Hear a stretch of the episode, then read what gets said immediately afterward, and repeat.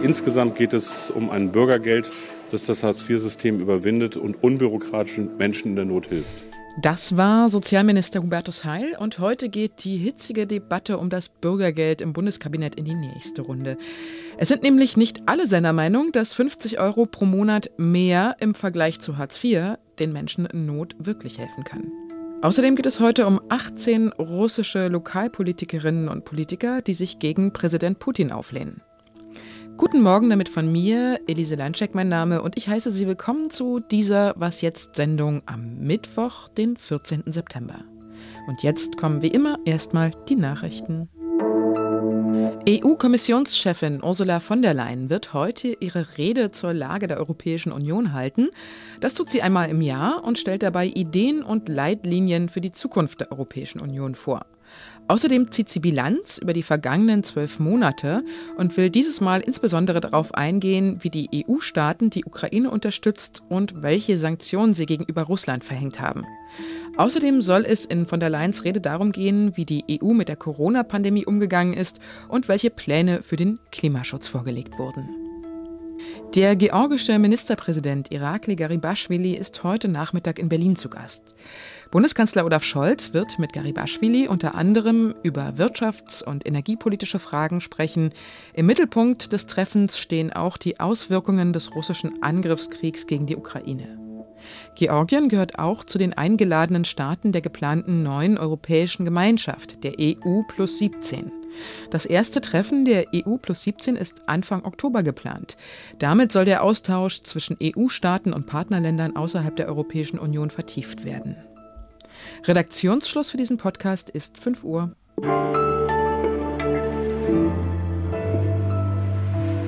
502 Euro im Monat. Das soll der Regelsatz für das neue Bürgergeld sein. So hat das Sozialminister Hubertus Heil vorgeschlagen.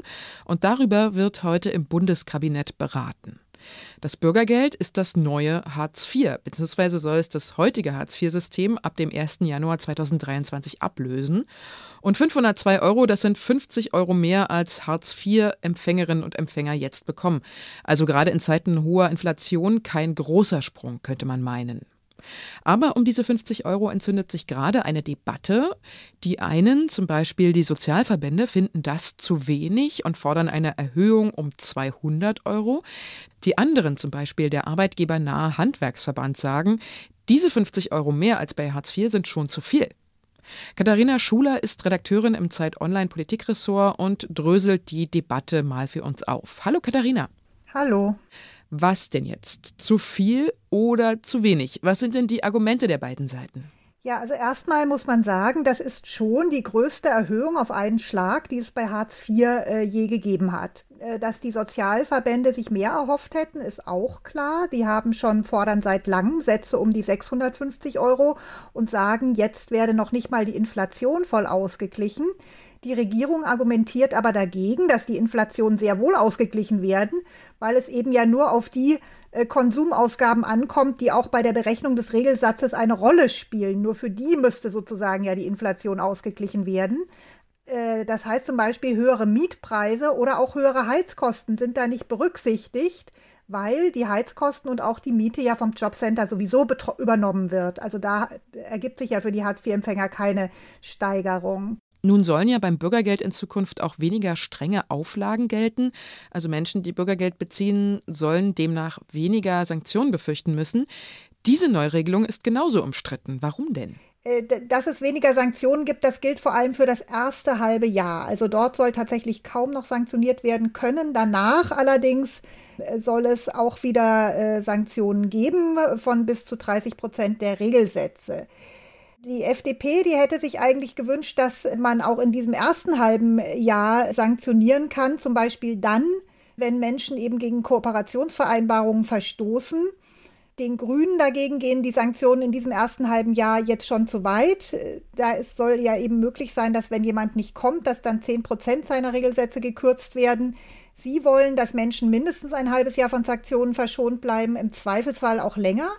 Weil sie eben sagen, Sanktionen helfen nicht, sie demotivieren die Menschen und wirken letztlich auch kontraproduktiv auf den Eingliederungsprozess. Wie wird denn jetzt der Entwurf des Bürgergelds durch das Kabinett kommen heute? Sind jetzt die Vorschläge von Hubertus Heil quasi schon gesetzt oder könnte es noch Änderungen geben? Ja, das Gesetz muss ja jetzt noch durch das Parlament und da gilt dann das sogenannte Strucksche Gesetz, dass kein Gesetz äh, so aus dem Parlament herauskommt, wie es hineinkommt. Also von daher darf man gespannt sein. Also man kann sicher davon ausgehen, dass die Frage der Sanktionen zum Beispiel auch nochmal im parlamentarischen Verfahren dann eine Rolle spielen.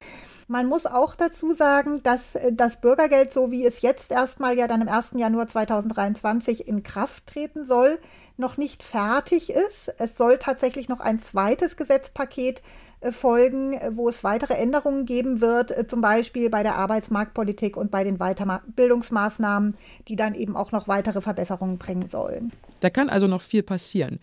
Danke dir, Katharina. Okay, gerne.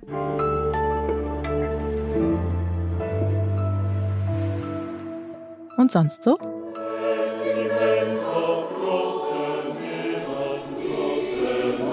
Das sind die Regensburger Domspatzen, also der berühmte Kinderchor.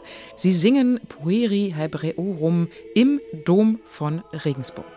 Es gibt den Chor seit sagenhaften 1047 Jahren und bis jetzt waren dort ausschließlich Jungs zugelassen. In diesem Jahr wird alles anders. Zum ersten Mal seit mehr als 1000 Jahren werden auch 33 Mädchen auf dem Musikgymnasium der Domspatzen aufgenommen.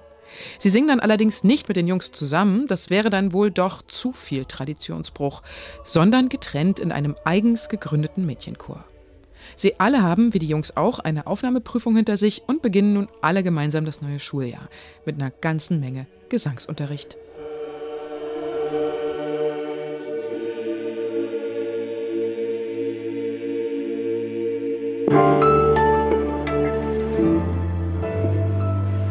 Sich gegen Putin zu stellen, dafür braucht es innerhalb Russlands gerade großen Mut. Denn viele, die das versucht haben, verschwinden hinterher nicht selten für Jahre im Gefängnis. Eine Gruppe von 18 Lokalpolitikerinnen und Politikern in den Stadträten von Moskau und St. Petersburg hat in zwei offenen Briefen gefordert, dass der russische Präsident Wladimir Putin zurücktreten soll. Manche Abgeordneten gehen sogar so weit, dass sie fordern, Putin solle wegen Hochverrats angeklagt werden. Alice Botha ist Russland-Expertin bei der Zeit und hat die Briefe gelesen. Hallo Alice. Hallo Elise. Was genau steht denn drin? Wie radikal liest sich das denn? Der Brief aus St. Petersburg liest sich schon ziemlich radikal. Hochverrat hast du ja eben schon genannt.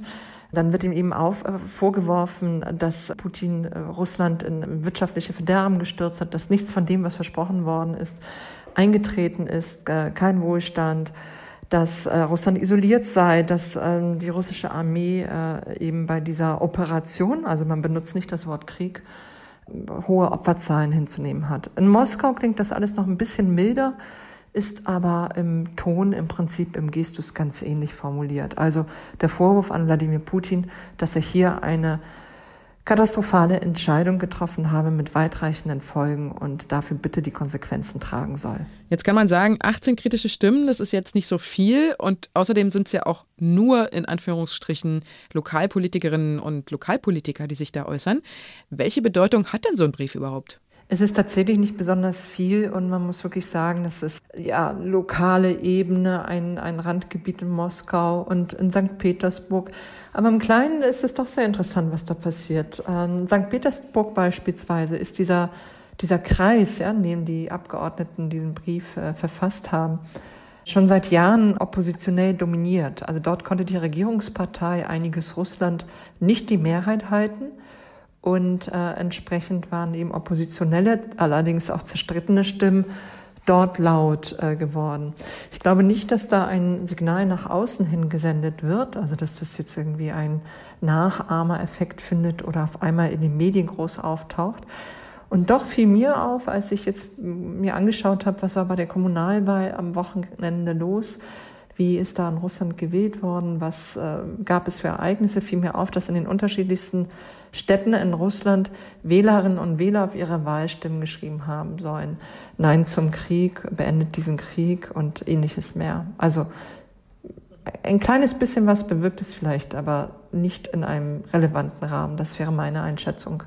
Und glaubst du, dass Putin das überhaupt wahrnimmt? Also kratzt ihn das an irgendeiner Stelle? Ich vermute schon seit längerem, so wie andere Beobachterinnen und Beobachter auch, dass Wladimir Putin gar nicht mitkriegt, was um ihn herum passiert. Ich vermute doch sehr, dass ihn die äh, Nachrichten nicht erreichen und erst recht nicht irgendwelche Aufrufe von ja, bedeutungslosen Lokalpolitikerinnen und Politikern. Aber könnte das jetzt trotzdem Konsequenzen für die Lokalpolitikerinnen und Lokalpolitiker haben?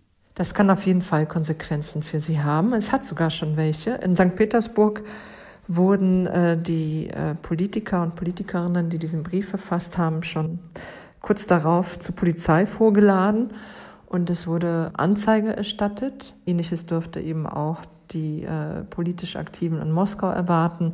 Sie haben insofern Glück, als dass sie nicht strafrechtlich belangt werden, sondern nur nach einem Artikel belangt werden, die der Ordnungsstrafen vorsieht. Sprich, ihnen droht nicht jahrelange Haft, sondern Geldstrafen.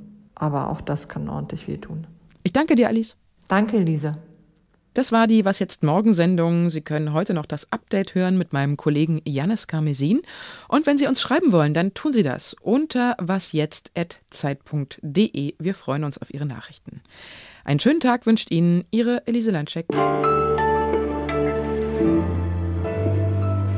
Warte kurz, ich muss nebenan noch die Büroklotür absperren. Das liegt nämlich genau neben unserem Studio. Und wenn ich das nicht mache, dann rauscht zwischendurch hier immer mal die Klospülung so im Hintergrund und das wollen wir nicht.